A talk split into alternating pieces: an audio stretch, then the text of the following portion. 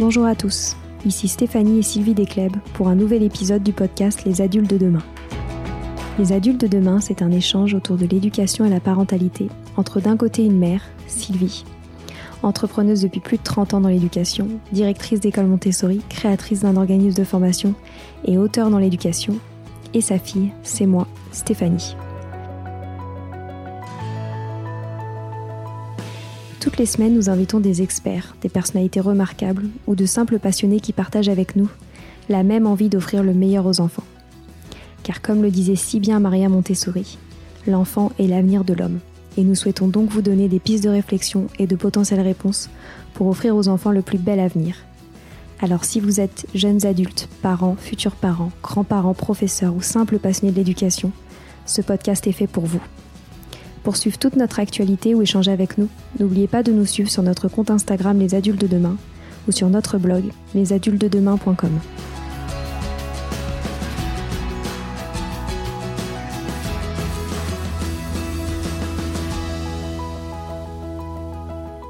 Aujourd'hui, on vous parle d'un projet extraordinaire, Kokoro Lingua. Nathalie Leslin a créé cette solution en ligne qui relie l'émotionnel et l'apprentissage des langues. À l'aide de vidéos enregistrées avec des enfants anglophones, les enfants bénéficient d'un apprentissage de l'anglais tourné sur le cœur et l'ouverture du monde, fortement inspiré par la pédagogie Montessori.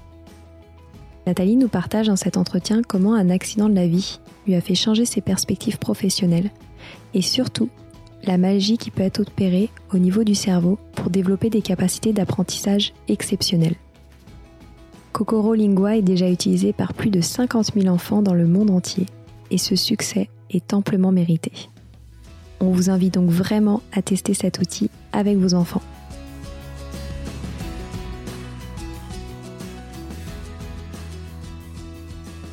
Bonjour Nathalie. Bonjour.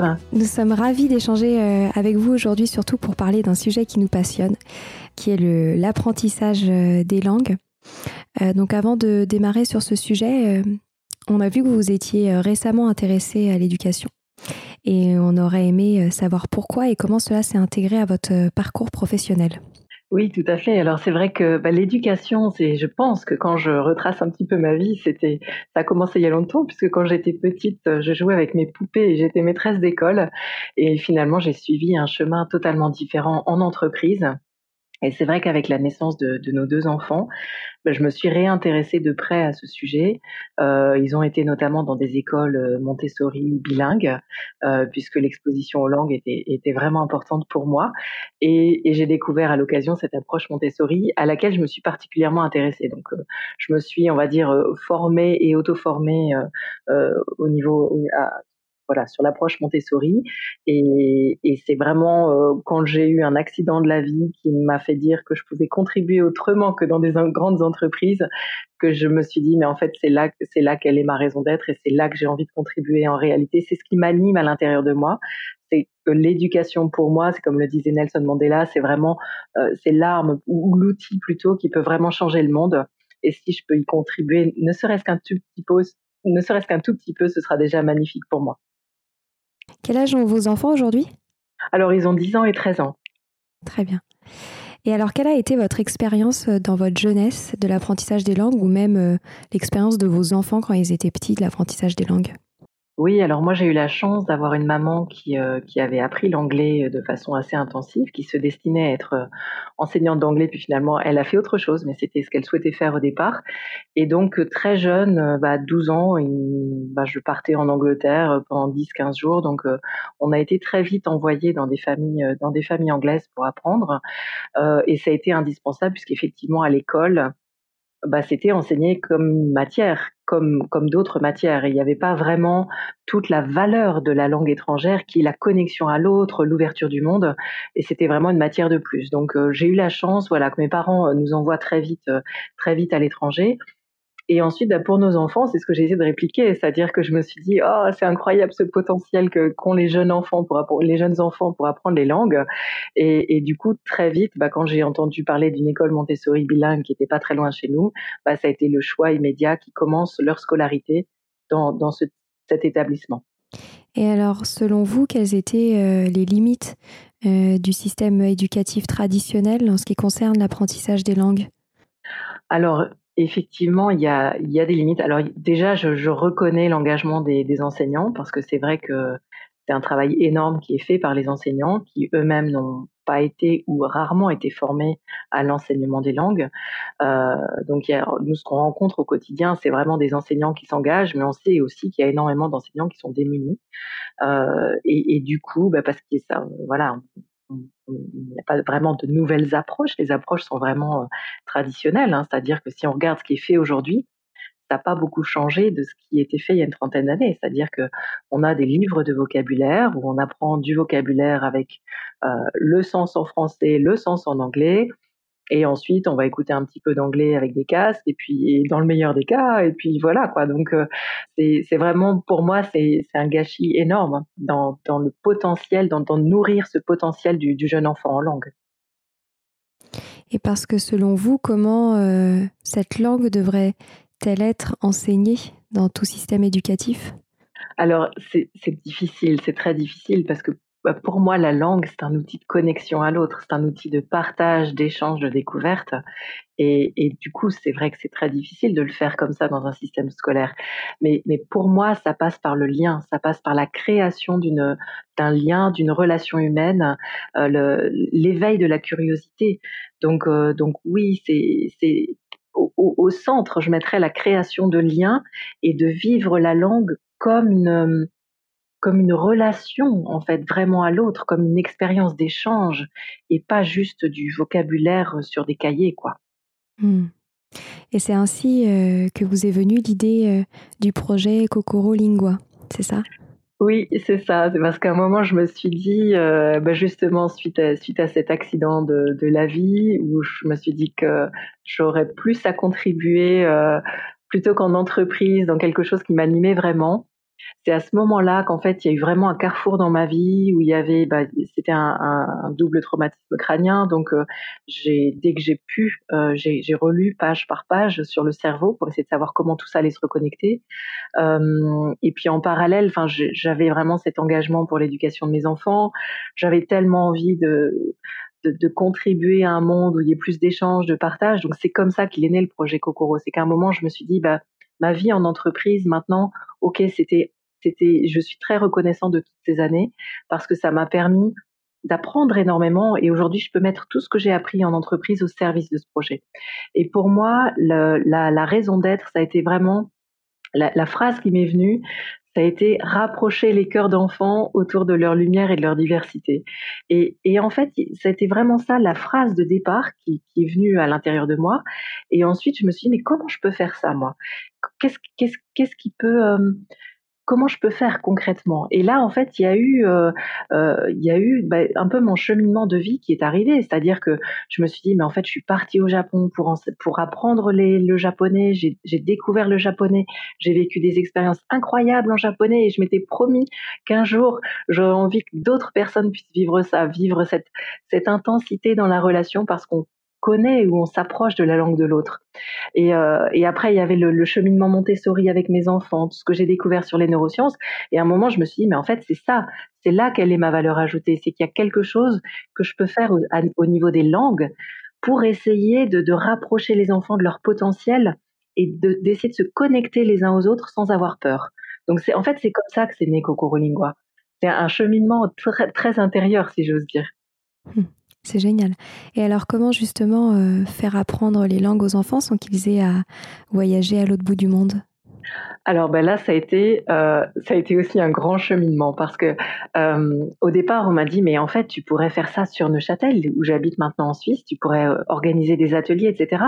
Et je me disais mais moi j'ai envie que j'ai envie de pouvoir accompagner ou aider, ce serait bien bien arrogant et bien ambitieux, mais proposer quelque chose au plus d'enfants possible. J'ai plus envie que, euh, comme euh, bah, comme en Suisse par exemple, l'éducation euh, Montessori en milieu bilingue, c'est des montants qui sont très importants pour les parents. Du coup, c'est réservé à très peu de personnes. Et j'avais envie que ça puisse bénéficier à un maximum d'enfants et partout dans le monde. Et à un moment, je me suis dit, mais alors il va falloir que je passe par de l'émotionnel, puisque c'était comme ça que j'avais envie de faire mais il va falloir que je passe par la vidéo, alors que j'étais pas favorable aux écrans. Et du coup, il y a ce cheminement et finalement, je l'ai fait par vidéo, mais je l'ai fait de ma propre façon. C'est-à-dire que j'ai voulu intégrer cet émotionnel, intégrer ce lien humain par vidéo. Et du coup, effectivement, ce sont des vidéos avec des enfants qui font découvrir leur langue maternelle, des enfants natifs, anglophones ou francophones ou ensuite dans d'autres langues, qui font découvrir leur langue maternelle aux enfants qui apprennent. C'est génial. Et alors concrètement, comment ça se passe euh, dans une salle de classe? Les professeurs montrent ces vidéos aux enfants? Oui, oui, oui. Alors en fait, les, les enseignants, ça se passe aussi bien en famille qu'à l'école, euh, les enseignants vont montrer la vidéo trois à cinq fois par semaine aux enfants. Donc ce sont des vidéos qui durent 10 à 15 minutes. Euh, et là, ce qui est très intéressant, c'est qu'on rentre dans de la répétition, puisque même le Conseil scientifique de l'éducation nationale a bien rappelé à quel point, pour l'enseignement des langues, euh, 45 minutes par semaine, c'est bien, mais ça permet pas à l'enfant d'assimiler. La répétition, elle est essentielle. Donc nous, on fonctionne sous forme de, de courtes vidéos qui durent 10 à 15 minutes, et l'enseignant va présenter la vidéo aux enfants trois à cinq fois par semaine. Donc on aura la répétition, et ce qui permet à un enseignant qui est pas du tout à l'aise en anglais d'utiliser le programme, d'exposer les enfants à l'anglais, même s'il ne, ne, euh, ne réinvestit pas ces notions ensuite. Mais un enseignant qui est suffisamment à l'aise en anglais, il va pouvoir organiser des petites activités pour réactiver dans la vraie vie, si j'ose dire, ce que les enfants ont découvert dans les vidéos. Et comment vous les avez trouvés, ces enfants, dans les vidéos? Alors, ben, en fait, au tout début du programme, ben, il y avait ce rêve qui était vraiment de rendre la découverte des, langues étrangères accessible au plus grand nombre d'enfants possible. Il y avait ce rêve et je me suis dit comment je vais faire? Et en fait, j'ai contacté parce que j'ai la chance finalement maintenant de vivre en Suisse où il y a énormément ben, d'étrangers comme moi qui suis française. Donc il y a énormément d'étrangers qui viennent et du coup j'ai été en contact avec des familles américaines, britanniques, australiennes, néo-zélandaises qui venaient d'arriver en Suisse et je, je, les ai contactés, je leur ai dit, bah voilà, j'ai je, un rêve, ce serait que, que des enfants anglophones puissent enseigner euh, leur langue maternelle. Est-ce que ça vous intéresse? Est-ce que je pourrais rencontrer vos enfants si vous êtes partant? Et ça a commencé comme ça. Et les six familles euh, anglophones avec qui j'ai démarré cette histoire, les premiers pilotes, elles sont toujours là aujourd'hui parce que leurs enfants ont énormément de plaisir à faire découvrir leur langue maternelle. Donc c'est vrai que les enfants euh, sont pas des acteurs. Je voulais absolument pas que ce soit des acteurs. Je voulais avoir cette spontanéité, ce naturel de l'enfant qui fait que parfois il y a des blagues, parfois il y a des ratés et c'est juste la vraie vie en fait. Hmm. Vous avez combien de vidéos à disposition maintenant? Alors on en a euh, bah, bientôt une centaine. Je suis juste en train de faire le calcul. Oui, bien même, même bientôt plus qu'une centaine en fait, parce qu'on a on a l'année 1, l'année 2 en anglais. On a tourné également pour l'année 3, donc il y a toute une partie qui est en montage. Et ensuite on a démarré également euh, en français. C'est super. Et alors pourquoi est-ce que ça s'appelle Kokoro? Alors Kokoro, ça veut dire le cœur ou l'âme en japonais. Et, et c'est aussi le, le nom d'un roman japonais que j'ai lu quand j'avais 16 ans en Bretagne. Euh, ça s'appelle Kokoro ou Le pauvre cœur des hommes de Natsume Soseki. Et quand j'ai lu ce roman japonais, ça a été vraiment un choc culturel. Je me suis dit, mais c'est pas possible que sur cette même planète, il y ait des personnes aussi différentes. Et c'est à ce moment-là, quand j'avais 16 ans, que j'ai commencé à économiser, que j'ai dit à mes parents, bah, je vais faire mes études, j'ai mes 4 ans d'études, je sais déjà ce que j'ai envie de faire, mais quand j'aurai fini mes études, je voudrais partir. Je voudrais aller découvrir ce pays, apprendre un peu la langue. Donc j'avais économisé pour 6 mois, puis finalement je suis restée 5 ans là-bas. Donc ça vient de là, Popolo. et alors comment est-ce que vous transmettez justement ces valeurs du cœur et de l'âme à travers votre pédagogie? Alors, ben, l'idée, c'est de, proposer un environnement où, euh, ben, déjà, dans, dans, le cheminement de la vidéo, euh, on a une connexion très forte à la nature, une connexion très forte à la, notion de lien entre les enfants, de solidarité, euh, d'universalité. Ça, c'est quelque chose qu'on trouve aussi beaucoup dans nos vidéos. Euh, et ensuite, on va avoir cette connexion euh, au corps, à soi-même, au potentiel de l'enfant. Donc, on va commencer par faire des mouvements, de la gymnastique, de boire de l'eau pour que l'enfant soit vraiment centré sur lui-même. Et ensuite, une fois qu'il sera bien connecté à lui-même et, on l'espère à, son, à son potentiel, il va ensuite, on va ensuite dans la deuxième phase de la vidéo écouter ces enfants anglophones. Et quand les enfants anglophones s'expriment, ben, pour nous, le plus important, comme je vous le disais un petit peu avant, c'est cette idée de naturel, de spontanéité, d'accueillir l'enfant tel qu'il est euh, et le laisser s'exprimer. Et puis nous, bien sûr, on a un cheminement pédagogique avec notre équipe d'éducateurs. Donc euh, on a un cheminement pédagogique qui doit être respecté, mais en même temps, on laisse un maximum de place à cette création d'émotionnel euh, qui va ensuite permettre à l'enfant d'apprendre on dit souvent avec le cœur et pas par cœur. C'est vraiment euh, l'envie d'apprendre qui est au cœur, de, au cœur du programme. Et vous aviez, vous auriez pas une petite anecdote amusante euh, d'un enfant, d'une vidéo euh, qui s'est pas du tout déroulée comme vous l'aviez espéré, ou vous aviez une super bonne surprise Oui, oui, alors ça arrive régulièrement en fait, parce que sur les tournages, ben, nous on a notre script, c'est-à-dire qu'on a notre script d'adulte hein, avec nos têtes d'adulte et notre mental d'adulte, et donc on a le parcours pédagogique, etc. Et très régulièrement sur la vidéo, il y a un enfant qui dit attends, attends, tu crois pas qu'on devrait essayer de faire comme ça? Et, euh, et, du coup on le laisse faire et puis et puis c'est parti en fait. Donc euh, ça c'est, il y a vraiment toujours cette magie là qu'on laisse euh, au maximum arriver, et puis après bah voilà, ça arrive aussi euh, quand ils font la cuisine, tout à coup il y a de la farine qui tombe partout. Euh, quand ils sont en train de parler, il y a, y, a, y a, un poster derrière qui s'écroule. il y a toujours ces anecdotes de la vraie vie et qu'on essaye de garder au maximum. Donc c'est aussi pour ça que maintenant on a rajouté un petit best-of à la fin où euh, bah, on voit bah, des, des, petits moments de, de, de voilà, de vraie vie qu'on n'a pas pu laisser dans la vidéo parce qu'au niveau parcours pédagogique, ça, ne pouvait pas fonctionner. Mais en revanche, on a envie que les enfants ils voient ce qui se passe derrière aussi et que ce sont des enfants comme comme eux en fait. Voilà, c'est ça, c'est pas de la fiction. Oui, oui, oui, tout à fait. Mm. Et alors, vous êtes beaucoup inspiré de la pédagogie Montessori. Comment est-ce que cela euh, euh, se transparaît dans euh, les vidéos, justement? Oui, alors il y, a plusieurs choses. Il y a plusieurs choses. Après, on est euh, souvent on nous dit mais en fait vous n'êtes pas vraiment montessoriens. Alors effectivement, on passe par les écrans. Il y a, beaucoup de choses qui font qu'on n'est pas des montessoriens purs et on ne s'en revendique pas du tout. Hein. On, on, dit simplement que pour nous, Maria Montessori, c'est une source d'inspiration extraordinaire et que pour moi, elle a naturellement été là dès le départ de Kokoro. C'est-à-dire que j'ai été obligée de passer par les écrans pour pouvoir euh, voilà aller dans le sens de ce rêve de, de, de proposer une solution pour un maximum d'enfants. Mais du coup, j'ai pas fait des dessins animés. Bien sûr, ça aurait été beaucoup moins cher, beaucoup plus facile de faire des dessins animés, mais je voulais cette connexion au réel que que Maria Montessori, elle mettait toujours en avant. Donc euh, j'avais vraiment envie que les enfants ils puissent se reconnaître et ensuite pouvoir le mettre en pratique. Donc cette connexion au réel, à la vraie vie, à des images plutôt qu'à des dessins, euh, des dessins animés, je veux dire, ça pour moi c'était un, un, des points. Ensuite, c'est vrai qu'il y a la notion des périodes sensibles, donc ça on en parle beaucoup dans le dans, dans l'approche Montessori, où à un moment l'enfant il va avoir envie d'apprendre quelque chose. Et ça, c'est vrai que en tant que parent ou éducateur, tout le monde l'a vécu à un moment ou à un autre, c'est-à-dire que tout à coup, moi je vais parler plus en tant que maman, tout à coup, mon enfant, il m'a dit, maman, je voudrais absolument apprendre l'arabe. Et là, euh, ben là, on se dit, waouh, quelle chance il, est en train d'exprimer une envie d'apprendre et comment je vais nourrir cette envie d'apprendre. Donc, euh, c'est aussi ça l'approche de, de Kokoro, c'est de se dire l'enfant, on va essayer de lui proposer un panier comme un panier de fruits bio, et puis on va lui dire bah tiens voilà, on a fait ça avec tout notre cœur et prends tout ce qui t'intéresse. Euh, donc il y a aussi ces périodes sensibles après, il y a, y a, un point qui était vraiment important pour moi au départ. C'est pour ça que, au départ, je n'étais partie que sur deux ans. Je m'étais dit, j'aimerais bien qu'on puisse offrir à l'enfant la possibilité de découvrir l'anglais et au maximum d'apprendre par lui-même. C'est aussi pour ça, il y a cet apprentissage de façon autonome. C'est aussi pour ça qu'on a, on a aucune traduction dans le programme, nulle part, sauf pour les adultes.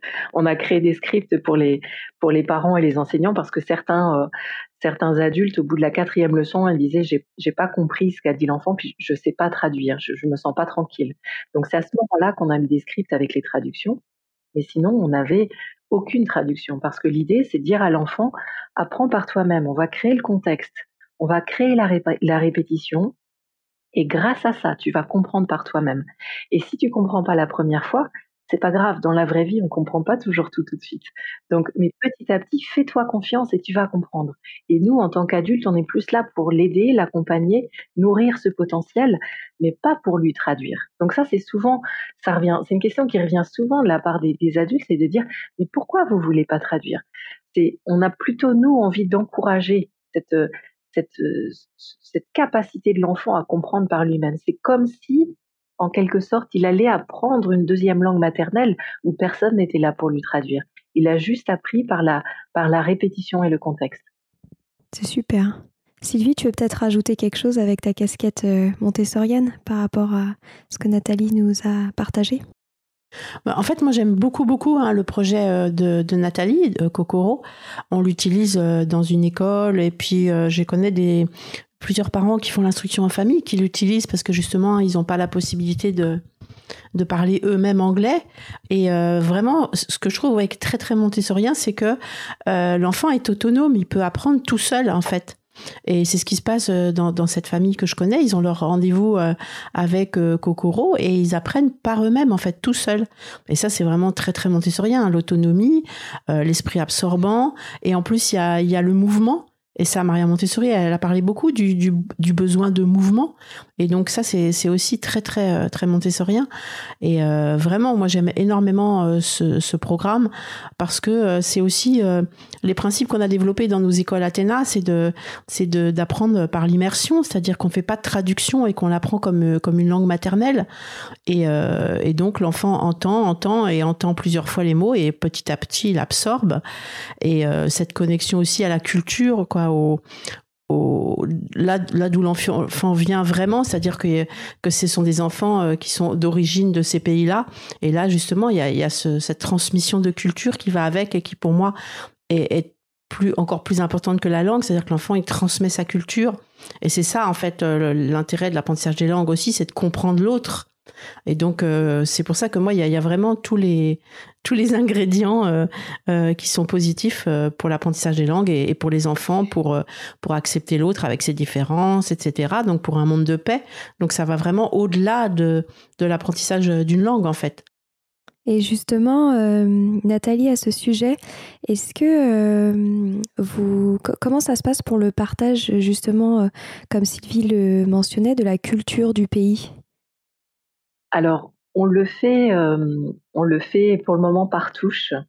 c'est-à-dire que on a, on va avoir par exemple une vidéo sur l'Australie où là on va vraiment rentrer dans la culture australienne, et sinon ça va être plutôt par touche, c'est-à-dire que on va l'avoir comme comme le disait Sylvie au niveau des accents, c'est-à-dire qu'on va dire, on va mmh. montrer en fait, voilà, c'est cette, cette, diversité des accents, de se dire on parle tous anglais, mais tous avec des accents différents. Il y a, toujours cette notion, euh, comme vous le disiez Sylvie, d'universalité dans le sens où euh, ben, finalement on est tous tous humains, tous ensemble, tous différents, euh, et, voilà, on le retrouve aussi dans les accents. Et après, on va avoir des thématiques spécifiques sur la Nouvelle-Zélande, l'Angleterre, l'Australie, où là on va rentrer beaucoup plus dans le détail d'une culture. Et vous avez mentionné au début de cette interview que vous étiez beaucoup intéressé aux neurosciences. Est-ce que vous pourriez nous en dire un petit peu plus euh, sur vos apprentissages à ce sujet-là? Oui, alors c'est très très humblement, hein, puisque je suis euh, euh, pas du tout, pas du tout experte ou quoi que ce soit dans le domaine. C'est vraiment partie de on va dire, de, ma chute, hein, tout simplement. Hein, c'est de se dire, à un moment, j'ai, découvert ce potentiel extraordinaire du cerveau, puisque après ma chute, voilà, j'avais des, problèmes au niveau euh, visuel, j'avais des problèmes au niveau euh, droite-gauche, je ne savais plus. Donc, et, je ne savais pas ce que j'allais pouvoir récupérer. Et, là, c'est, ça a été extraordinaire de lire sur ce potentiel incroyable du cerveau et de voir que c'est c'est potentiel pur, c'est-à-dire que tout se connecte selon nos besoins, selon nos envies. Euh, et là, il y a une j'ai développé en fait une confiance incroyable dans le cerveau de l'être humain et du coup par ricochet dans le cerveau de l'enfant. Euh, et dans toutes les connexions, et c'est là que je me suis intéressée aussi à la linguistique, parce que je me suis dit, mais c'est incroyable. Il y avait cette curiosité euh, cette curiosité euh, de dire mais c'est incroyable ce dont on est capable. Et, et donc du coup je me suis intéressée à la linguistique, au fait que tous les linguistes sont unanimes et on l'a tous vécu, on le, on le sait, c'est de la connaissance universelle, c'est-à-dire que l'enfant à sa naissance, il a le potentiel de d'apprendre et de reproduire toutes les langues du monde. Et selon l'endroit où il va naître, eh bien en fait, il va apprendre une langue ou l'autre. Mais si il aurait pu, et on le sait, un enfant peut apprendre deux, trois langues en même temps, c'est pas un souci. C'est juste une question d'environnement, d'exposition, de connexion neuronale. Et à partir du moment où ben, je me suis intéressée justement aux neurosciences, vraiment de façon très égoïste, pour me dire comment tout ça, ça va se remettre en place. Et après, ça s'est ouvert à la linguistique, au cerveau des enfants, comment ça fonctionne. Et c'est là que je me, c'est vraiment là que j'ai pris la conscience, on va dire, dans mon propre corps de ce potentiel. Et c'est là que je me suis dit, à partir du moment où j'ai la connaissance de ce potentiel, c'est comme mon devoir ou ma responsabilité de faire quelque chose pour le nourrir de la façon la plus positive et bienveillante possible pour l'enfant et, comme s'il lui disait pour la paix dans le monde, humblement pour la paix dans le monde. Euh, voilà, ça c'était vraiment au niveau euh, d'un point de vue personnel.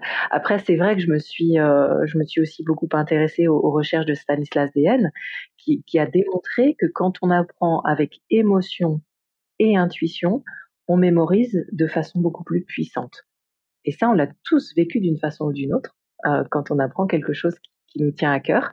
Euh, et c'est ce contexte-là que j'avais envie de proposer aux enfants dans l'apprentissage des langues.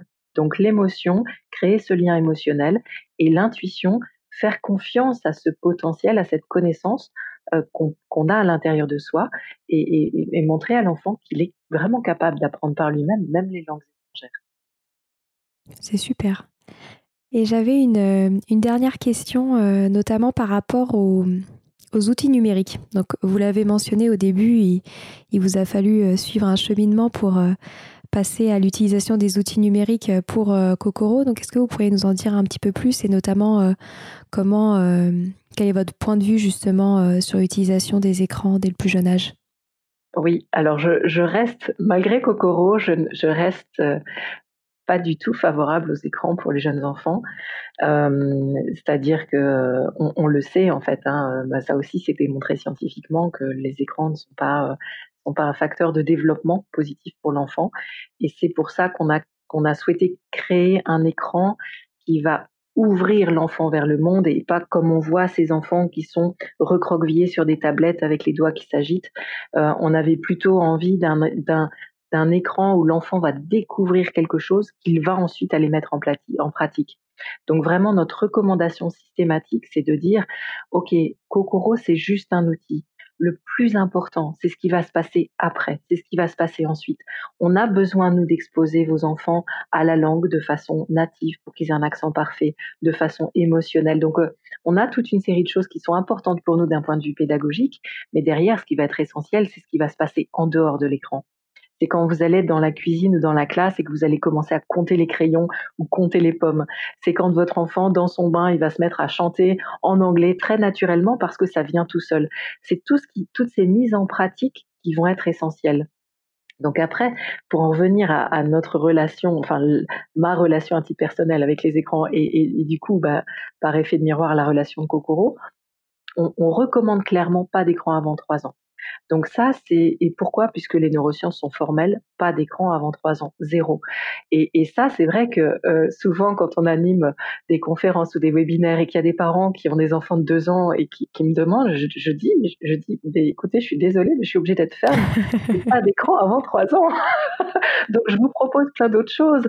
Euh, écoutez des CD audio, écoutez tel CD, je, vous, je leur donne des références de livres audio, etc.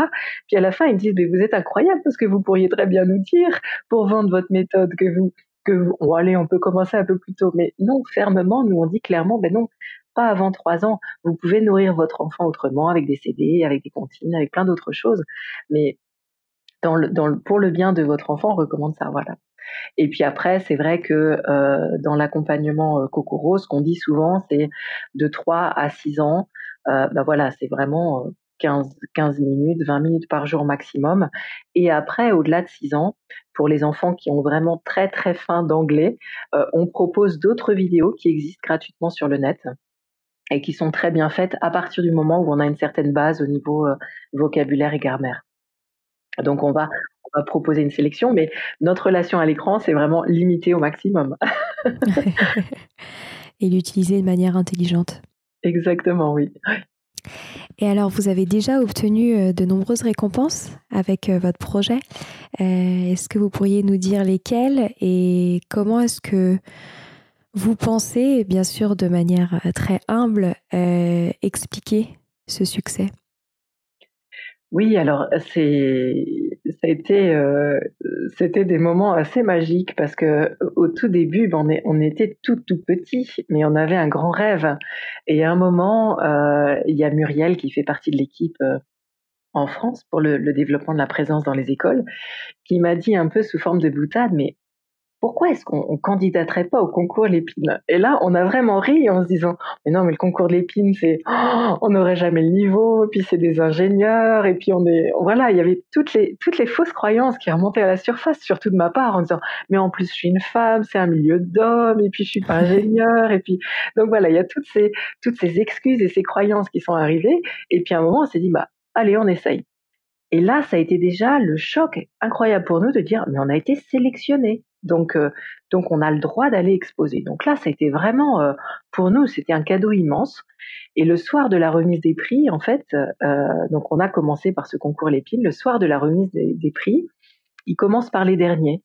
Donc voilà, il y a les reconnaissances X, Y, et puis après médaille de bronze, médaille d'argent. Et, donc je me suis dit bon bah voilà, on, on était déjà tellement fiers d'avoir été présents que bah, merci la vie en fait. C'était vraiment cette approche-là.